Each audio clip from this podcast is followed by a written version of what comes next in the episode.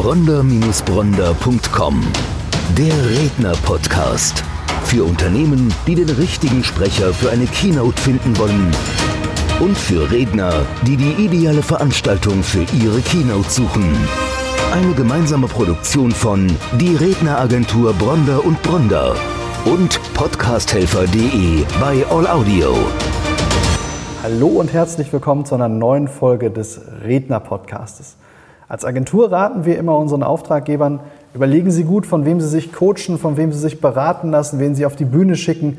Wir hinterfragen immer, haben die Menschen, die auf Bühnen gehen, die in Unternehmen gehen, haben sie ein sogenanntes Proof of Concept. Das heißt, haben sie das schon mal durchlaufen, was sie tun, was sie beraten, was sie coachen.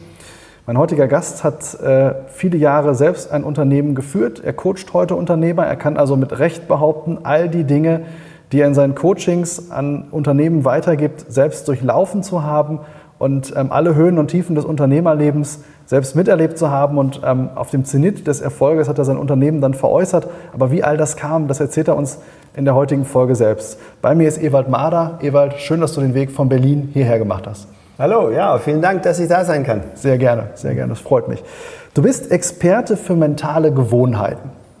Und bevor wir gleich dazu kommen, dass du auch Bücher zu diesem Thema geschrieben hast, würde mich erstmal interessieren, wie ist es dazu gekommen, dass du überhaupt Unternehmer geworden bist? Also nochmal vorgelagert, bevor du dann ins, ins Coaching gingst, in die Beratung, wie kam es überhaupt, dass du, dass du in den Unternehmenskontext kamst? Ja, da muss ich ganz weit zurückgehen, sozusagen in meine Kindheit. Meine Eltern waren Gastronomen. Das heißt, ich habe schon mit zehn Jahren Bier zapfen müssen. Ja, das heißt, da brauchte ich noch einen Hocker, um an den Zapfer anzukommen. Aber das war einer meiner ersten Tätigkeiten und äh, ich wurde, und da kommt auch schon der erste Glaubenssatz so mit ins Spiel, ich wurde fürs Dasein, wie soll ich sagen, gratifiziert, weil Geld habe ich ja nicht bekommen, aber arbeiten musste ich. Morgens vor der Schule durfte ich das Kiosk um 6 Uhr aufschließen. Was habe ich verkauft?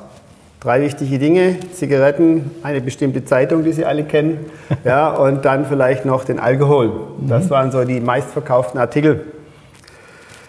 Ja, also arbeiten habe ich gelernt von der Pike auf und äh, habe aber auch diese Selbstständigkeit immer so miterlebt ja, und habe dann Wirtschaftsgymnasium gemacht, studiert und ich konnte mir nie vorstellen, in einem großen Unternehmen zu arbeiten. Sondern der Plan, selbstständig zu werden, der war immer irgendwo in mir präsent. Ja, das war auch alles nicht in Berlin, wie man an deinem Dialekt hört. Nein, das war nicht in Berlin, das war in Pforzheim. Da sind meine Eltern irgendwann hingezogen. Okay. Dort bin ich aufgewachsen, zur Schule gegangen und ich bin einer der ersten gewesen, der EDV-Unterricht bekommen hat. Und da war der PC, ja, der war noch so groß wie ein IKEA-Kleiderschrank, an dem ich meine ersten Programme in Basic geschrieben habe. Okay. Also Basic sagt mir natürlich auch noch was. Zu meiner Zeit waren die schon ein bisschen kleiner, aber ich glaube von der Rechenleistung auch nicht, nicht wesentlich besser. Doch, meiner hatte noch sogar schon zwei Diskettenlaufwerke, ja, okay, okay. ja aber die, die, noch die großen. Ja. Okay, Von daher habe ich EDV mit der Muttermilch aufgesogen und habe dann ein IT-Unternehmen ja, gegründet mit Anstoß durch einen Professor, der so mein geistiger Mentor war. Und daraus ist dann ein Softwareunternehmen mit 40 Leuten geworden, das ich dann, nachdem ich mehrere andere Krisen durchlebt habe, vor Corona verkaufen konnte. Okay. Gehen wir noch mal kurz zurück. Du hast äh, eingangs gesagt, äh, was du so verkauft hast und man hat natürlich jetzt zwischen den Zeilen gelesen, das hat nicht so wirklich Spaß gemacht, so dieses Unternehmertum. Was hat dich dann dazu berufen, sich doch selbstständig zu machen? Dann doch auch, auch diesen eigenen Weg zu gehen in die Selbstständigkeit? Das ist eine gute Frage. Ähm, es war, wie gesagt, wie ein, ein innerer Drang, es zu tun, ja? Äh, meinen eigenen Weg zu gestalten. Wenn wir wieder so auf das Mentale schauen, es war, wie soll ich sagen, viel weg von Bewegung dabei. Okay. Ja? Okay. Mein Vater wollte natürlich, dass ich äh, unser gastronomischen Betrieb da weiterführe und ich sagte nein, ich habe genug gearbeitet als Kind, ja. Das heißt, es waren so viele abstoßende Bewegungen dabei, die ich da mental vollführt habe und dann letztendlich meinen Weg gefunden habe, indem ich eben ein IT-Unternehmen aufgebaut habe. Mhm. Ja. Spannend. 40 Mitarbeiter waren es dann in der Spitze. Zum Schluss waren es dann ungefähr 40 Mitarbeiter. Und dann hast du irgendwann die Entscheidung getroffen, ich will nicht mehr Teil dieser Sache sein, also raus zum einen aus dem operativen Geschäft, aber auch zu sagen, ich trenne mich komplett von dem, man muss ja sagen, das ist ein Lebenswerk. Also wenn man von, von ja. null an etwas aufbaut, was hinterher 40 Mitarbeiter hat, wie, wie kam das? Was hat dich dazu berufen? Ja, eine, wie soll ich sagen, wichtige Vorüberlegung. Als erstes Mal habe ich zwei große Söhne. Unbeeinflusst studieren sie Wirtschaftsingenieurwesen und Wirtschaftsinformatik. Ja. Ähm, und natürlich stand die Frage für mich im Raum, übergebe ich das an meine Kinder? Mhm. Ja? Und meine Kinder natürlich befragt von mir, wollt, wollt ihr denn mal in dem Unternehmen irgendwas tun oder es übernehmen? Kommt natürlich immer die Aussage, ja, Papa, das wollen wir. Wenn man aber mal eine Ebene tiefer geht und hinterfragt, weshalb sagen denn die Kinder sowas, mhm. dann stellt man fest, die haben ja ihre ganze Jugend erlebt, wie zeitintensiv sich der Vater hinter eine Aufgabe geklemmt hat. Es muss ihm ja doch irgendwie wichtig gewesen sein, sonst hätte er das nicht gemacht. Und wenn ich jetzt sage, nein, ich will nicht, ja, dann, wie soll ich sagen, verletze ich vielleicht meinen Vater. Und in den Gesprächen mit meinen Söhnen, ein, zwei Jahre vorher, bin ich eben an diesen tiefen Punkt gekommen, dass sie sagen, ja, okay, ich will, aber eigentlich das, was du so alles miterlebt hast, negative Begleiterscheinungen mit so, mit so einem Unternehmen aufbaut, Liquiditätskrisen, familiäre mhm. Krise, alles, was dazugehört, habe ich, wie soll ich sagen, schon einmal durchlebt. Das war, da war eben eine Ablehnung da. Und als dann klar war, dass meine Kinder nicht in meine Fußstapfen treten wollen, ich aber dafür sorgen wollte, dass das Unternehmen und auch die Marke Kontinuität erfährt, war es klar, dass ich das Unternehmen verkaufe. Ja? Und zwar an jemand, der es weiterführt. Und das ist mir letztendlich gelungen. Ja? Sehr interessanter Ansatz, den du da aufdeckst. Äh, eigentlich zum Schutz der eigenen Kinder, dass sie nicht was tun, was sie eigentlich nur machen, um dem Vater vielleicht einen Gefallen zu tun oder ihn nicht zu verletzen. Ja. Das von ihnen zu nehmen und zu sagen, wir veräußern es dann lieber jemand an den, der es wirklich auch weiterführen möchte und sich nicht eben aus der, aus der zweiten Generation daraus verpflichtet fühlt. Sehr, sehr spannend. Ähm, machen, glaube ich, sehr viele Unternehmer nicht am Markt. Ähm, auch, auch mich wird irgendwann mal diese Frage einholen. Wie ich später damit umgehen werde, weiß ich noch nicht. Aber es ist ein sehr spannender Ansatz zu überlegen, macht es nicht mehr Sinn, es nach außen zu geben, jemand, der es auch wirklich übernehmen möchte, als dass die Kinder sich in irgendeiner Form dazu vielleicht ja, berufen fühlen, ohne dass sie es wirklich wollen. Ähm, als Unternehmercoach, der du ja heute bist, ja. ähm, hast du einen ganzheitlichen Ansatz.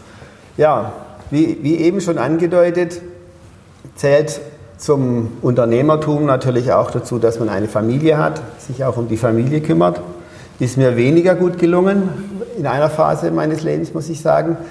Und das sind natürlich immer Zusammenhänge da aus dem familiären, aus dem privaten Bereich, Freunde und aus dem Unternehmerbereich. Meines Erachtens kann man den Unternehmer nicht isoliert betrachten, sondern man muss ihn eingebettet in sein Umfeld ganzheitlich betrachten, ja? weil es da immer wieder Zusammenhänge gibt. Und eine meiner ja, Veröffentlichungen das Buch Sieben Wege zum Erfolg. Da wird eine Geschichte eines Produktionsleiters erzählt, der genau in, diesem, in dieser Konstellation, wie soll ich sagen, äh, persönliche Eigenschaften, die sich sowohl im Privatbereich als auch im unternehmerischen Bereich auswirken. Und da kommt man nur ran, wenn man das ganzheitlich betrachtet. Ja. Und das ist eine Besonderheit von mir, möglichst genau den Punkt zu treffen, an dem es wirklich hakt. Und das kann ich nun mal. Jetzt hast du es gerade schon angesprochen, das Buch heißt Sieben Wege zum Erfolg, aber du hast als Autor davor auch schon ein Buch veröffentlicht mit dem Titel Denken Sie noch oder golfen Sie schon? Wie kann ich mir den Zusammenhang vorstellen zwischen Golf und Unternehmertum? Warum Denken und Golfen? Wo ist der Unterschied? Ja, also in meiner unternehmerischen Laufbahn habe ich ein paar Sachen falsch gemacht. Und ein großer Fehler war, dass ich mir zu spät eigene Coaches gesucht habe. Das würde ich heute anders machen. Und so musste ich erst, äh, wie soll ich sagen, mehrere finanzielle Rückschläge 2001, 2008 hinnehmen, überwinden und auch ein paar mentale Stellschrauben bei mir da oben finden, die von der Jugend her so ein bisschen falsch gepolt waren. So zum Beispiel mein Denken über Geld war immer falsch. Ja, Geld war immer mit Schmerz verbunden, weil das eben in der Familie damals sehr knapp war. So, nachdem ich das aber alles begriffen hatte, habe ich sehr, sehr viele, wie soll ich sagen, äh, Ausbildungen gemacht, Selbstcoaching vorgenommen und auch im unternehmerischen Umfeld meine eigenen Mitarbeiter zu vielen Seminaren geschickt und eben für das richtige Mindset gesorgt. Ja, dann ist es bei mir passiert. Beim Sport habe ich mir dann das linke Schlüsselbein gebrochen. Da ist noch ein schönes Stück Titan drin, macht aber nichts. Und dann war die Frage, welche Sportart suche ich mir denn? Also bin ich über Umwege zum Golf gekommen und sagte, ich kann ja jede Ballsportart und bin mit dem Golfspielen sowas auf die Nase geflogen, dass ich sagte, okay, wenn das eine nicht funktioniert, tue etwas anderes. Also habe ich mir sozusagen mein eigenes Mentalprogramm erarbeitet, um mein schlechtes Golfspiel zu verbessern. Und daraus ist ein ganzer Katalog von Mentalmethoden entstanden. Und irgendwann kam ich natürlich dann auf die äh, Idee und sage, okay, warum schreibst du darüber nicht ein Buch? Und so ist dieses Buch Denken Sie noch oder golfen Sie schon entstanden. Sehr spannend, sehr spannend. Du hast gerade schon erzählt, äh, dass das Unternehmertum bei dir auch geprägt, sicherlich also durch finanzielle und familiäre Krisen über die Jahre betrachtet. Wie würdest du heute damit umgehen oder was würdest du jemandem raten, der vielleicht als Unternehmer gerade in so einer Krise steckt? Ob jetzt familiärer Hintergrund oder finanzieller Hintergrund, was sind so die entscheidenden Faktoren, wie ich damit umgehe? Mhm.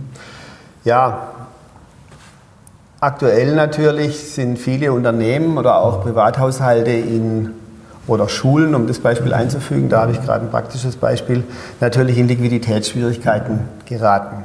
Und aus eigener Erfahrung weiß ich, wenn Geld knapp ist oder sehr knapp ist, als Unternehmer und man hat da alles, was so privat da ist, vielleicht mit investiert, hat es natürlich seine Auswirkungen mit auch auf die familiäre Situation. Ja? Also wenn man dann mal die Stromrechnung oder die Gehälter nicht mehr zahlen kann, dann wird es schon, wie soll ich sagen, stressig auch für die Familie. Und damit umzugehen und sich einen Plan machen zu können, was soll denn wie passieren, damit ich durch so eine Krise hindurchkomme, auch wenn einem die Bank vielleicht mal kein Geld mehr gibt. Mhm. Die Erfahrung und das, was dazu zum Mindset notwendig ist, das weiß ich heute. Ja? Nach außen wirke ich dann immer noch sehr, sehr ruhig, aber innerlich weiß ich, dass das äh, schwelt und natürlich auch immer wieder bei Unternehmern dazu führt, dass, dass man denkt, das ganze Kartenhaus fällt zusammen. Aber das muss nicht sein. Das heißt, an diesem Mindset kann man arbeiten. Und ein wesentlicher Punkt dabei ist, machen Sie Pausen. Ja, ich meditiere jeden Morgen 15 Minuten, in denen mir die besten Ideen kommen. Ja, und diese Ideen, das sind diejenigen, die ich dann, wie soll ich sagen, ruckzuck am Tag umgesetzt habe. Und dabei ist immer eine dabei, die so den großen Hebel darstellt. Und die habe ich dann eben vordringlich umgesetzt. Und so habe ich meine Krisen auch durchlebt. Das ist sehr interessant, dass du das sagst, Pausen zu machen. Also die meisten Unternehmer fühlen sich ja gerade, wenn sich Druck aufbaut, doch eher getrieben. Also gerade wenn ja. finanzieller Druck herrscht, das ist gerade erwähnt, äh, familiärer Druck geht mit einher. Ja. Äh, gerade wenn das Privatvermögen mit drin ist, ähm, auch sicherlich ist man als Unternehmer, man, letztlich kommt ja alles im selben Kopf an. Also egal, ob es jetzt familiär ist oder, ja. oder aus, dem, aus dem unternehmerischen Bereich, du bist natürlich auch schnell gereizt, ganz klar. Und ähm, die meisten fühlen sich dann doch eher gedrängt und rastlos. Ähm, aber gerade, ich glaube, dann in solchen Momenten auch mal sich zurückzuziehen, du hast es gerade gesagt, zu meditieren, äh, zu sich selbst zu finden und dann seine eigene Stärke wieder zu finden. Ich glaube, das ist äh, ein ganz, ganz wichtiger Tipp, den du da auch schon gegeben hast. Ja. Sehr, sehr spannend. Irgendwann kam von dir aber dann auch noch de, der Wunsch weiterzugehen. Also nach dem eigentlichen aktiven Unternehmerdasein, mhm. den Weg zum Coach gefunden. Und dann kam es aber noch mal einen Schritt weiter, indem du gesagt hast, du möchtest auf die Bühne, du möchtest mit Impulsvorträgen, mit Keynotes eben auch Menschen erreichen. Wie kam dieser, dieser Wunsch zustande? Ich befasse mich in meiner Freizeit sehr viel mit mentalen Gewohnheiten. Ja? Jeder kennt so seine Gewohnheiten, morgens aufstehen, blind auf die Kaffeemaschine drücken, erst einen Kaffee ziehen, dann entweder links abbiegen, Gymnastik machen oder rechts abbiegen unter die Dusche. Mhm. Und wie man solche Dinge verändert oder verändern kann, was da im Kopf, im Gehirn passiert, das sind so die spannenden Fragen. Und in diesem Zusammenhang kennt man auch die Begriffe extrinsische und intrinsische Motivation. Ja? Extrinsisch, wo, wo sehr viele unterwegs sind, heißt ja, ich schiele nach dem Resultat. Mhm. Ja? Ich will irgendwas erreichen und wenn man das mental unterstützt, kommt man sicherlich weiter, als wenn man es nicht tut. Mhm. Ja? Der Punkt ist aber der, dass man, wenn man intrinsisch motiviert ist, was immer eine gewisse Zeit dauert, bis es zum Selbstläufer wird, dann sozusagen den Punkt erreicht hat, dass egal um welches Feld es geht, geht es jetzt um Golf, geht es um ein Unternehmen, geht es um irgendwas anderes, es zum Selbstläufer wird. So, und aus diesen Gedanken heraus habe ich doch gedacht, Mensch, du weißt jede Menge über Gewohnheiten, wie man sie ändert. Du hast jede Menge Erfahrung, was Unternehmertum anbelangt. Du hast andere Unternehmen oder eine Schule gerade auch vor, vor der Liquiditätskrise gerettet. Und dann kam dazu, dass einige Leute zu mir gesagt haben, hey, du hast doch was zu erzählen. Und dann habe ich mir das eben so durch den Kopf gehen lassen und gesagt, ja, ich habe was zu erzählen. Habe ich aber in dieser Form noch nie gemacht. Und da ich gern Neues ausprobiere, habe ich gesagt, okay. Ja? Und ich habe es jetzt, wie soll ich sagen, zwischen 10 und 20 Reden gehalten, mhm. mhm. habe festgestellt, dass es Spaß macht. Ja? Und nun ist es ein Selbstläufer geworden, das ist mir egal vom Resultat her. Also ich bin nicht mehr extrinsisch motiviert, sondern ich mache es einfach, würde ich sagen. Und es macht großen Spaß. Mhm. Das, das merkt man dir an. Mittlerweile bist du ja als Redner buchbar, auch bei uns über die Agentur. Das Spannende bei dir ist, dass du wirklich heute aus einem ganz anderen Beweggrund handeln kannst. Also du hast natürlich äh, viele Phasen durchlaufen in deinem Leben finanziell schwere Phase mit dem Verkauf des Unternehmens. Mir dann aber auch mal gesagt in einem vorherigen Gespräch, jetzt eine finanzielle Freiheit. Also du musst nicht mehr Dinge tun, sondern du machst sie eben aus, aus Überzeugung, weil du es willst. Ja. Was natürlich ein ganz anderer Antrieb ist. Und daraus hat sich jetzt auch nochmal eine private Situation entwickelt. Du hast jetzt einfach einen anderen Ablauf und äh, dadurch bist du auch nochmal Vater geworden. Ja, das äh, kann ich sagen. Also ich bin vom, man hört es ja in meinem Dialekt, von Pforzheim nach Berlin umgezogen. Mhm und bin jetzt nochmal Vater eines Sohnes, der jetzt drei Monate alt ist und ja, sich prächtig entwickelt und seine Stimme schon ausprobiert. Also er wird auch mal Redner. wow, wow, wow. Ähm, vielleicht zum Schluss nochmal für unsere Hörer und auch für die Zuschauer auf dem YouTube-Kanal wenn du über das Thema mentale Gewohnheiten sprichst und der Untertitel ist ja mentale Gewohnheiten und wie ich sie verändere, hast du vielleicht so einen Praxistipp, der dir da so durch den Kopf geht, wie ich mentale Gewohnheiten und wir, wir gehören ja alle dazu. Also äh, wenn ich so meinen Arbeitsalltag, aber auch generell mit so einem Ablauf sehe, dann sind da ganz, ganz viele Gewohnheiten. Hast du einen Tipp, wie man das so verändern kann? Ja, also die erste Frage ist, was ist denn eine Gewohnheit? Ja, eine Gewohnheit besteht aus einem Auslöser, Irgendwas löst es aus, dass ich abends vor dem Fernseher sitze und Schokolade esse. Ja? Das heißt, nach dem Auslöser entsteht ein Verlangen. Ja? Dieses Verlangen führt zu einer Handlung mhm. und dann bekomme ich Belohnung. So, das heißt, das sind jetzt vier oder drei Stellschrauben, an denen man drehen kann, um eine Gewohnheit zu ändern. Ja?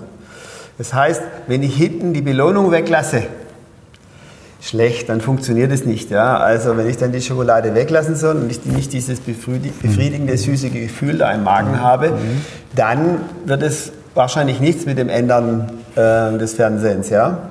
Also sprich, diesen Zyklus bearbeiten, eine wie auch immer geartete Belohnung beibehalten und nach dem Auslöser schauen.